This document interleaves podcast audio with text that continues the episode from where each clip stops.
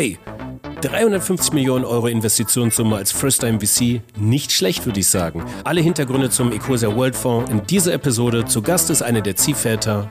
Herzlich willkommen, Tim Schumacher. Viel Spaß und Sinn in der Fabrik für immer. Fabrik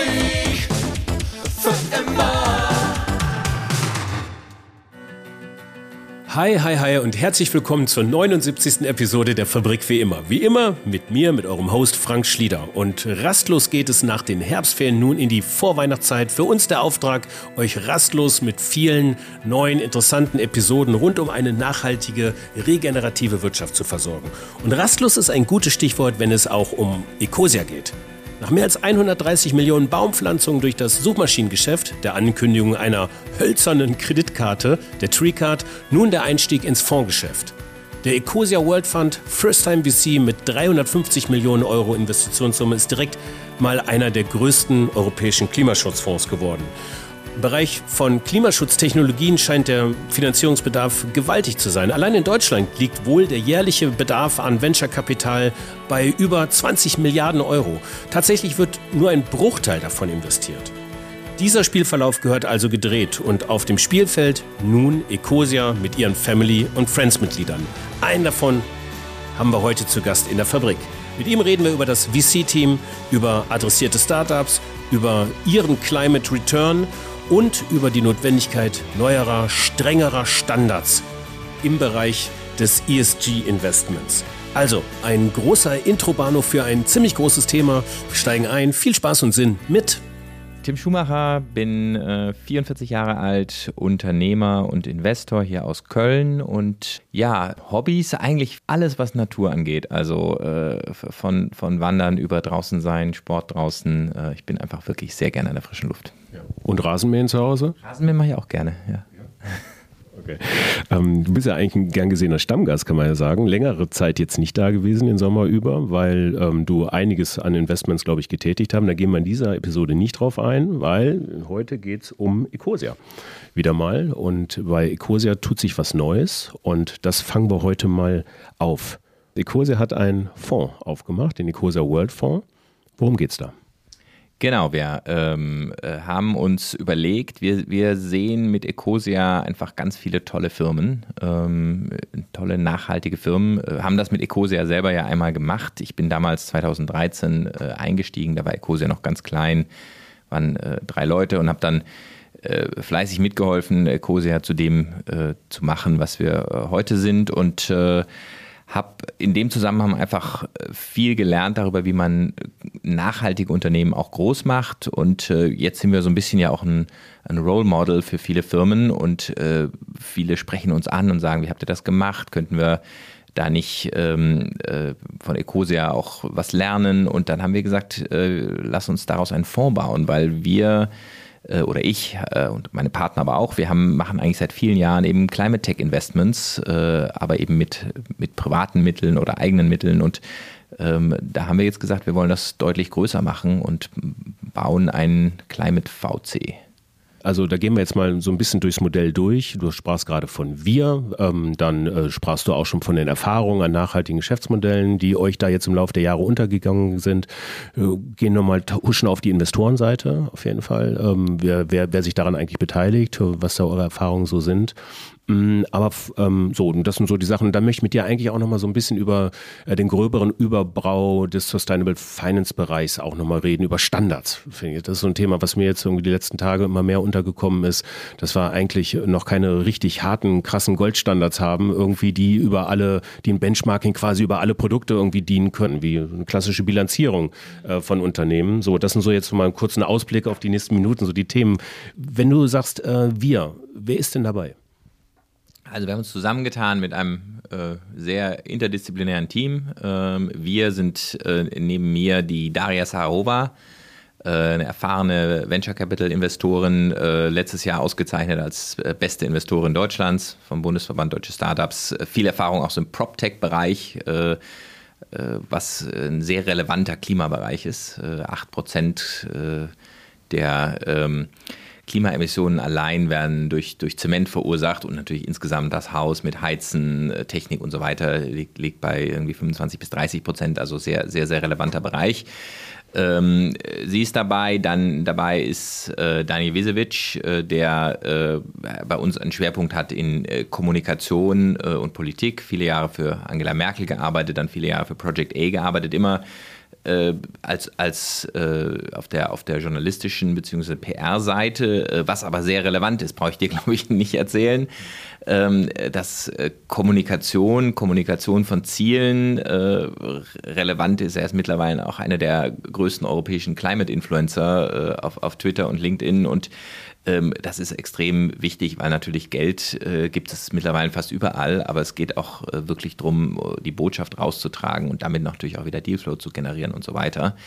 Ähm, und der vierte im Bunde unter den Partnern ist der Craig Douglas. Der hat äh, Set Ventures mit aufgebaut, mehrere Fondsgenerationen äh, eines der größten europäischen Nachhaltigkeitsfonds. Äh, der ist äh, unser absoluter Experte, zum einen was Fonds angeht, äh, dann aber auch was Themen wie Impact-Messungen, äh, ESG-Messungen äh, angeht und hat da ein sehr, sehr tiefgreifendes Verständnis und hat auch sensationell gute Investments gemacht äh, über die letzten Jahre, so Dinge wie Sonnen oder Lime Jump, was so die großen Erfolge eigentlich im Climate Tech-Bereich war. Und ähm, ja, zusammen haben wir, und dann haben wir natürlich ein Team noch aus äh, Analysten und äh, Associates, die, die das Ganze unterstützen. Sehr interdisziplinäres Team, Chemiker, Physiker, äh, Agrarwissenschaftler, ähm, äh, weil Climate natürlich auch ein breiter Bereich ist und werden das Team auch weiter aufbauen äh, und, und, freuen uns darauf. Ja, ja. Wie viel Geld wollt ihr da einsammeln? Über welche Investitionssumme reden wir da?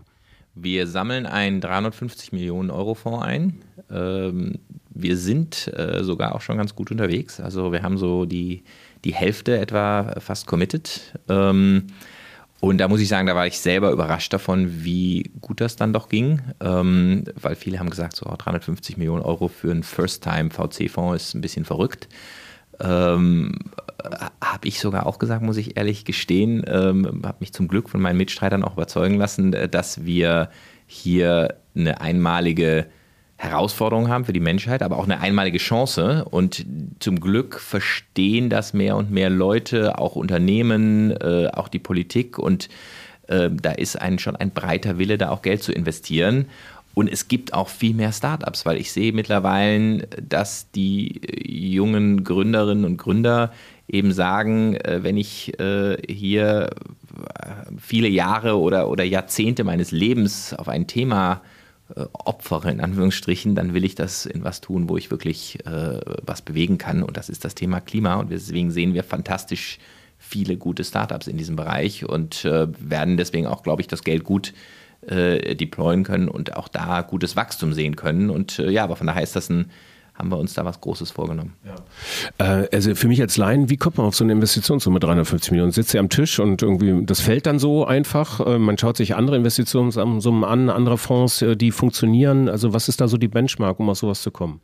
Ja, wir, wir haben äh, überlegt, was, was eine Größenordnung ist, um auch äh, verschiedene Phasen bedienen zu können. Äh, wir haben ein Fondsmodell dafür gebaut. Wir wollen eben nicht nur Seed-Investments machen. Es ist in Deutschland auch relativ leicht, frühphasiges Geld zu bekommen. Und dann äh, gibt es aber so ein bisschen danach auch ein, ein Tal des Todes. Äh, und später muss man dann eigentlich ausländische Investoren, ausländisches Geld nehmen was jetzt per se nichts Schlechtes ist, aber es geht natürlich auch viel Wertschöpfung verloren äh, für, für jetzt die deutsche Volkswirtschaft und äh, und es ist auch oft schade für den Investor selber. Ich habe das bei mir selber gesehen. Ich habe als Angel ja viele Frühphasentickets gemacht und dann habe ich äh, Unternehmen, die, die toll funktionieren, die weitere Runden machen, aber ich kann einfach nicht mehr mitgehen, weil ich natürlich als Angel begrenzteres Geld habe und ähm, dann muss man sozusagen sehen, wie, äh, wie andere dann immer weiter nachlegen und äh, unser, unser Fondsmodell zeigt, dass das besser funktionieren wird, wenn wir bei den Gewinnern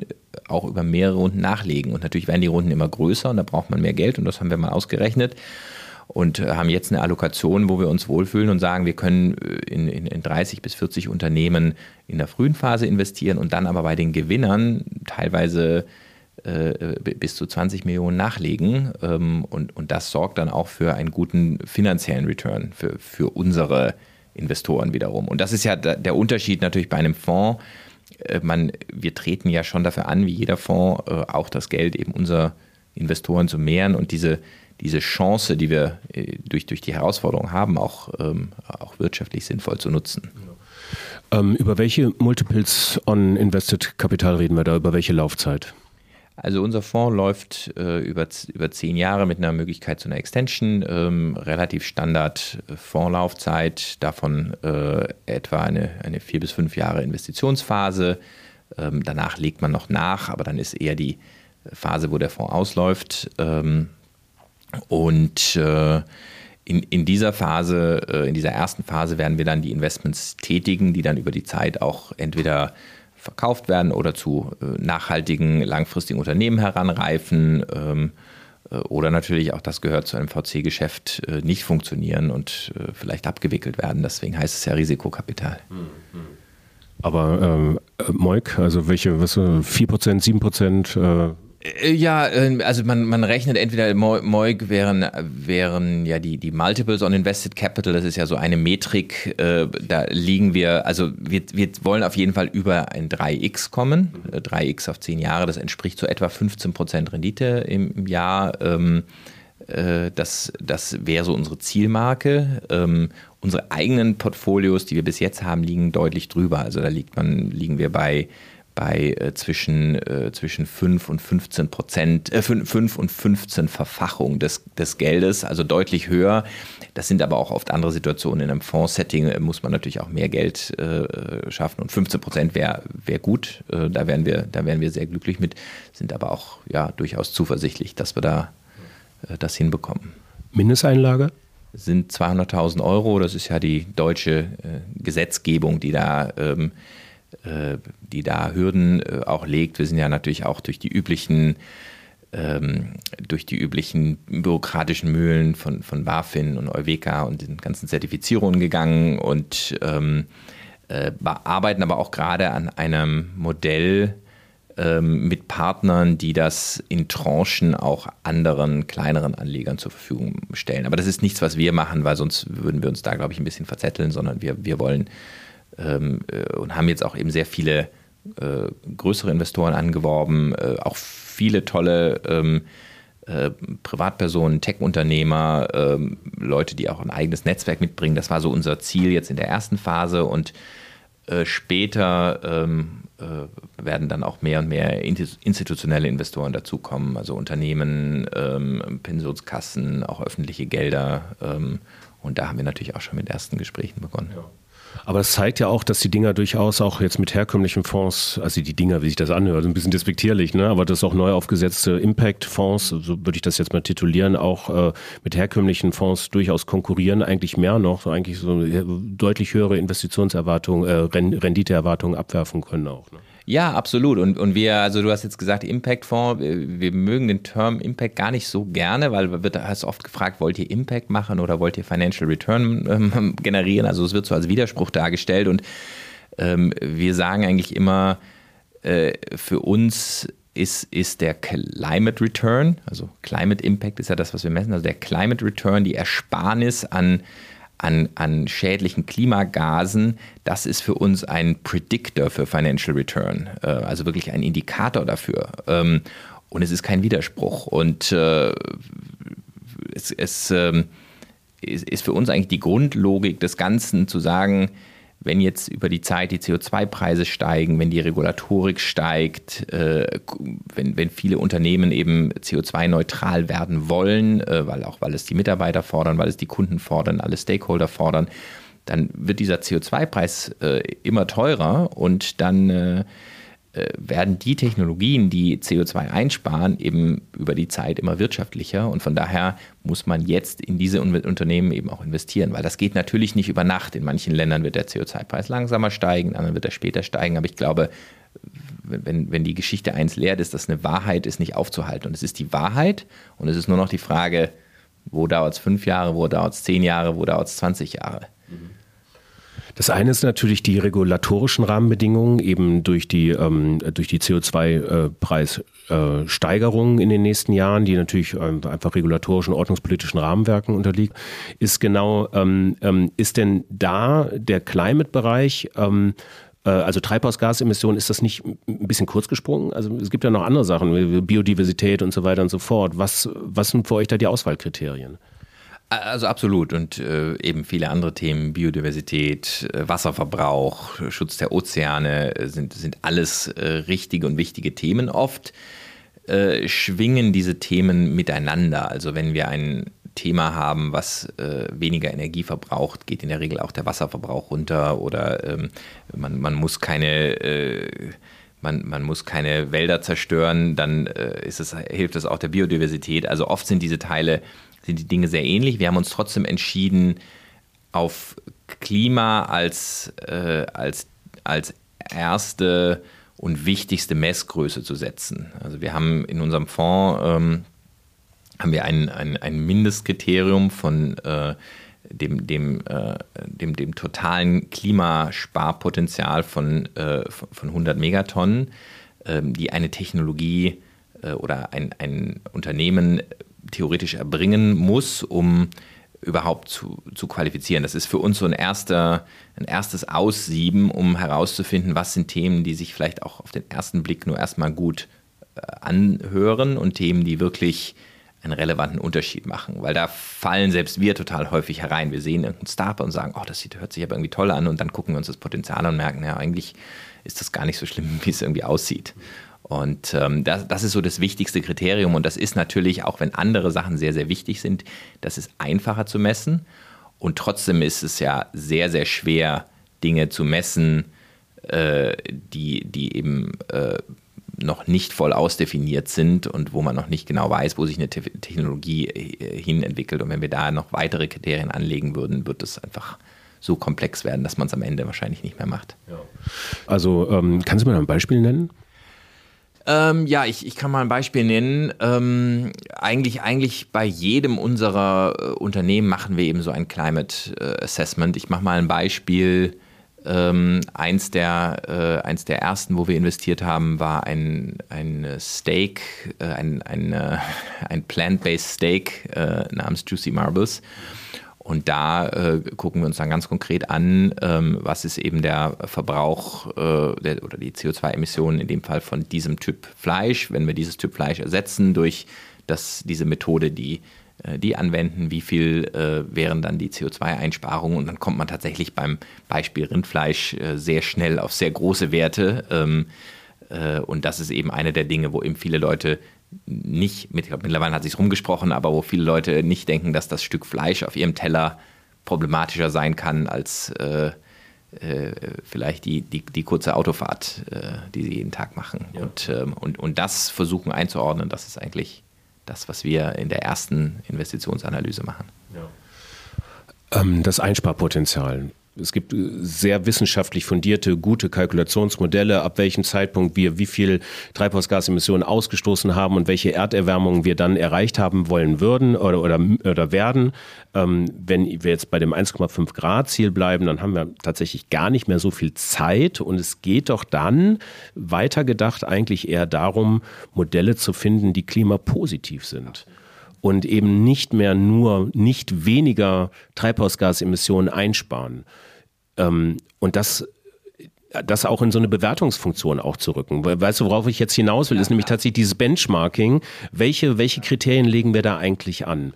Und ähm, unter Zugrundelegung dieser Gedanken, wie, wie denkt ihr darüber? Also absolut. Ähm, ich glaube, man braucht beides. Man braucht Einsparungen. Es gibt Technologien, wo einfach CO2 produziert wird und es muss eingespart werden. Und es gibt aber andere Themen, weil es gibt, es wird immer äh, in, jetzt gerade in dieser Übergangsphase der nächsten Jahrzehnte wird es äh, natürlich CO2 äh, äh, wird CO2 emittiert werden und deswegen muss es klimapositive Unternehmen und klimapositive Technologien äh, äh geben. Die TreeCard wäre so ein Beispiel. Die TreeCard ähm, ist ja eben eine Kreditkarte, wo nachher ein, wo die Fees, die, ähm, die man normalerweise eben als Kreditkarten ausgebendes Unternehmen bekommt, genutzt werden, um Bäume zu pflanzen. Und damit, genauso wie Ecosia ein massiv klimapositives Unternehmen ist, wird die Kreditkarte massiv klimapositiv sein, weil die, äh, die Beträge, die da zusammenkommen, sind deutlich mehr, als was in der Regel jetzt im Schnitt eines, eines Warenkorbs äh, verursacht wird an Klimaemissionen. Und äh, definitiv, äh, das ist natürlich noch besser.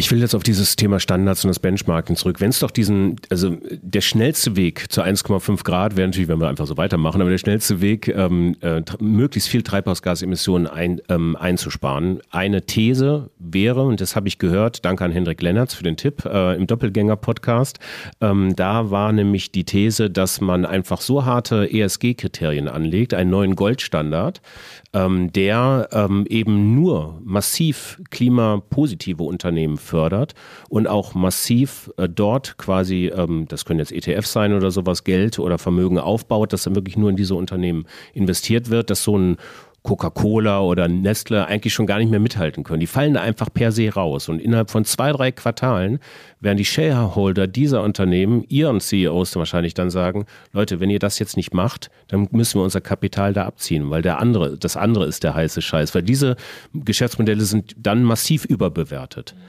Heißt aber eigentlich, dass dieser Standard noch fehlt, oder? Ja, absolut. Der, der Standard bzw. der gesellschaftliche Konsens, diese Standards zu setzen. Das ist ja das, was davor steht. Also ich glaube, es gibt äh, durchaus sehr gute, harte ESG-Standards, also zum Beispiel die, äh, der, der B Corp-Standard, um den mal als ein Beispiel zu nennen, da ist Herr Ecosia auch zertifiziert, der ist, äh, ist ein sehr guter, sehr harter, sehr weitgehender äh, Standard. Ähm, aber das müsste ja, davor müsste der politische Wille oder auch der Wille der, der Wählerschaft und die Wählerschaft hat ja jetzt äh, leider muss ich zum Beispiel sagen, nicht so hart, äh, wie, wie, ich das mir gewünscht hätte, für eine Klimawende äh, gestimmt in Deutschland bei der letzten Bundestagswahl. Ähm, und der Wille müsste ja da sein, zu sagen, ja, wir machen das vom Gesetzgeber verpflichtend. Ähm, weil es gibt eigentlich nur zwei Druckmittel. Es gibt den Gesetzgeber und es gibt den Konsumenten. Und ähm, ja, und, und in diesem Fall in, im Bereich des Finanziellen, aber natürlich auch die äh, Erwartung des Marktes. Ja, aber die Erwartung des Marktes orientiert sich ja daran, entweder ändert die Regulatorik sich oder ändert sich ja. der Wunsch des Konsumenten. Ja.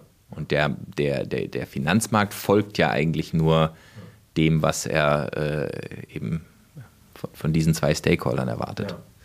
Die Erwartungen der Investoren sind auf jeden Fall gewaltig. Du hast, ich habe es bei LinkedIn gesehen, du hast einen Post weiter ähm, äh, gespreadet von Bill Gates. Der sagte irgendwie, dass allein durch, ähm, durch die neuen Technologien durchaus acht bis zehn ähm, verschiedene Teslas entstehen können, also Unternehmen in der Größenordnung von Teslas und womöglich auch drei, vier weitere Microsofts, Apple, Googles und so weiter und so fort. Ähm, wie kommt er da drauf? Ja, er sagt weiter unten ja im Artikel, äh, dass Climate Tech jetzt da ist, wo Software und Internet vor 25 Jahren waren. Also noch in einer ganz frühen Phase, wo es noch nicht ganz fassbar ist, wo aber es eine große Umwälzung stattfindet. Und diese Analogie finde ich, find ich sehr passend, weil äh, es muss da was passieren, es wird da was passieren. Und äh, ja, so wie es auch viele Jahre gedauert hat, bis die Leute gemerkt haben, oh, das Internet ist for real und äh, ja, da passiert was. Äh, eben viele der großen Internetunternehmen sind Mitte der 90er gegründet worden, also Google, äh, äh, Amazon und so weiter. Und äh, sicherlich die ersten zehn Jahre wurden die auch verlacht in vielen Fällen. Ähm, und das, da bin ich tatsächlich mit Bill Gates einer Meinung, da da wird was passieren. Also ich glaube auch, dass die 20er die Dekade des Climate Techs äh, werden und äh, das ist ein Grund, warum ich äh, den Fonds mache, warum ich auch selber einen, einen, guten Teil meines liquiden Vermögens selbst in den Fonds stecke und warum äh, ich glaube, dass dieses Thema einfach das Wichtigste ist, mit dem wir uns beschäftigen müssen. Und wir reden ja, über echte Innovationen, also Geschäftsmodell. Ich hatte vor kurzem ein, Podcast-Interview mit Ruth Krämer, ne, ihrerseits, äh, schöne Grüße, ihrerseits ähm, ja, ähm, äh, Trainerin, äh, Coach, hört sie glaube ich nicht so gerne, aber Beraterin im Bereich ähm, der Pitches und Investorenkommunikation. Und sie sagte, mittlerweile bei der Höhle der Löwen ist ja auch tätig und dort sind allein schon mehr als die Hälfte, haben eigentlich irgendwas mit Weltretten irgendwie so zu tun. Ne? Das sind aber meistens tatsächlich im, im Schnelldrehergeschäft ähm, ähm, Modelle, die ähm, die Dinge einfach nur weniger schlecht machen. Und das halt ein bisschen besser, aber wir reden im Bereich von Climate Tech ja um echte Innovation, Sprunginnovation, die es jetzt womöglich auch noch gar nicht gibt, wo wir uns noch gar nicht vorstellen können, was der Phase ist. Und ich habe ähm, den Eindruck, dass es einige Investoren gibt auf der Seite. Es scheint Geld genug da zu sein gleich in dem Markt. Ähm, aber wie verhält es sich denn mit den Gründungen in dem Bereich? Wie innovativ sind wir denn wirklich im Bereich Climate Tech? Also bei Gründungen gibt es äh, ein weites Spektrum. Es gibt natürlich genau, wie du gesagt hast, die Dinge, die einfach nur die Sachen vielleicht ein kleines bisschen schlechter machen oder so im Prinzip ein bisschen viel gut Produkte auf Konsumentenseite sind, die jetzt auch nicht ähm, per se völlig falsch sind. Ja, ich wollte gerade sagen, es ist jetzt nicht per se falsch, das hört sich jetzt irgendwie sehr despektierlich an. Also diese, auf diese moralische Ebene würde ich mich nicht begeben wollen. Irgendwie ist schon okay so, ne? Aber wir reden, wie gesagt, um das wirkliche Innovationen sind es ja nicht. Genau, und natürlich muss man auch sagen, Höhle der Löwen ist jetzt kein Spiegelbild äh, von allem, weil die müssen natürlich Sachen aussuchen, die die, die Zuschauer, die Fernsehzuschauer auch verstehen. Ja, wenn, äh, wenn wir eine Technologie jetzt, äh, GridX hast du vorher angesprochen, in die wir investiert hatten, die jetzt äh, gerade einen tollen Exit an E.ON gemacht haben, die Technologie äh, habe ich bis heute nur halb verstanden. So komplex ist sie. Und äh, die, das wäre unmöglich, das dem normalen Fernsehzuschauer äh, nahezubringen. Deswegen nehmen die natürlich Sachen, die eher haptisch sind und die man eben mal schön vorzeigen kann. Ähm, aber wir sehen da draußen ein, ein breites Spektrum an wirklich äh, innovativen oder sprunginnovativen Dingen, die, die ähm, wirklich große Unterschiede machen. Das können Dinge sein, äh, wir sehen viel zum Beispiel im Bereich äh, Nahrungsmittel, wo es eben um den Ersatz von tierischen, äh, tierischen Lebensmitteln geht, wo aber eben Dinge nachgebaut werden. Ähm, auch, auch Dinge, die zum Beispiel zur Abholzung führen. Wir haben jetzt in ein Startup investiert, was ähm, äh, weil, weil Kakao, das wissen die wenigsten, ist eine der großen Dinge, die auch zur Abholzung führen, ähnlich wie Palmöl. Jetzt gibt es natürlich die Möglichkeit, das nachhaltig zu machen. Machen wir teilweise auch mit den, äh, in den, in den Agroforestry-Projekten von, von Ecosia. Aber leider sind äh, über 95 Prozent der Kakaoproduktion überhaupt nicht nachhaltig. Und da haben wir zum Beispiel jetzt ein, ein Modell investiert, die einen, einen synthetischen Kakao produzieren, der äh, fantastisch schmeckt, einen Bruchteil kostet und eben diese Abholzungsprobleme und damit auch Biodiversität äh, schwingt da genauso mit äh, verhindert. Ähm, äh, und, und der Effekt jetzt in Bereichen eben wie Rindfleisch äh, oder anderen Fleischsorten ist noch mal größer. Also da sehen wir sehr viel. Äh, wir sehen äh, im Bereich Energie fantastische Sachen, jetzt von Batterietechnologien über eben GridX Beispiel, die, die Aussteuerung von äh, von Strom, äh, um es einfach intelligenter zu machen. Ja, bis jetzt ist ja das ganze das ganze Energiesystem darauf ausgebaut, dass ein paar riesengroße Kraftwerke, Kohle, äh, Gas, Atomkraftwerke, äh, eine Grundlast liefern, die einfach immer durchläuft und ähm, es geht, wird ja jetzt dezentraler, es wird kleinteiliger und es wird vor allem aber auch sehr viel schwanken mit den erneuerbaren Energien. Aber damit kann in der Theorie unser System umgehen, wenn eben die Geräte miteinander sprechen, die Sachen äh, ausbalanciert werden, äh, die, die existierenden Speicher genutzt werden. Also wir sehen da ganz äh, komplexe, spannende Themen eigentlich in, in, in allen äh, Bereichen, von, von Energie über PropTech, über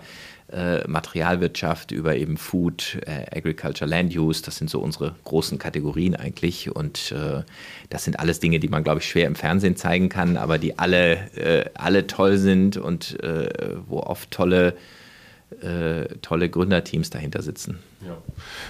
Wie, ähm, also im Grunde sind es ja die großen Sachen Energiewende, Mobilitätswende, ähm, die, die, die Bauwirtschaft natürlich auch einer der Elefanten im, im, im Raum und natürlich dann auch die Ernährungswende. Ne? Das sind so, glaube ich, die, glaub, die, die, die vier großen. Ja, da sind sie. Ähm, und ähm, Jetzt nochmal zurück zu den Gründerteams. Das nochmal sehr konkret. Wie, ähm, wie setzen sich die Gründerteams da zusammen? Sind das alles wirklich auch noch, also ist das Gen, Gen Z oder sind das auch viele, also ältere, ich bin jetzt ähm, Gen X sozusagen, also sind die da auch schon dabei, die sagen, nee, ich habe jetzt keine Lust mehr auf meinen bisherigen Job, ich will irgendwas jetzt mit Sinn machen und irgendwas mit äh, Weltrettung, jetzt auch nicht despektierlich gemeint, aber um es mal zu formulieren.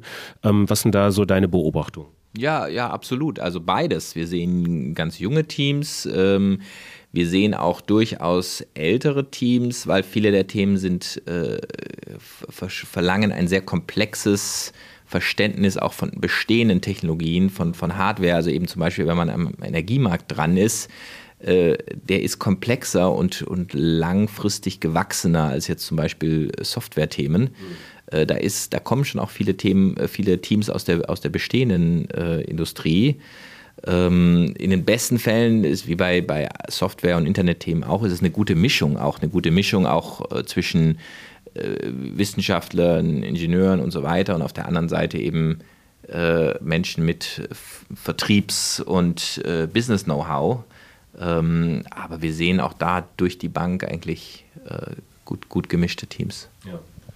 Zum Abschluss nochmal eine Frage. Ich habe es vorhin am Rande schon äh, mal kurz angedeutet so eine kleine Kategorie, die ich jetzt mal die nächsten Episoden mal einwerfe. Mal gucken, was da so bei rauskommt. Nämlich es geht ja, es geht darum, der schnellste Weg zur Weltrettung. Also ich sag mal, wie, wie, wie kommen wir am schnellsten, am sichersten ähm, bleiben wir bei 1,55 Grad? Was würde dir da spontan einfallen?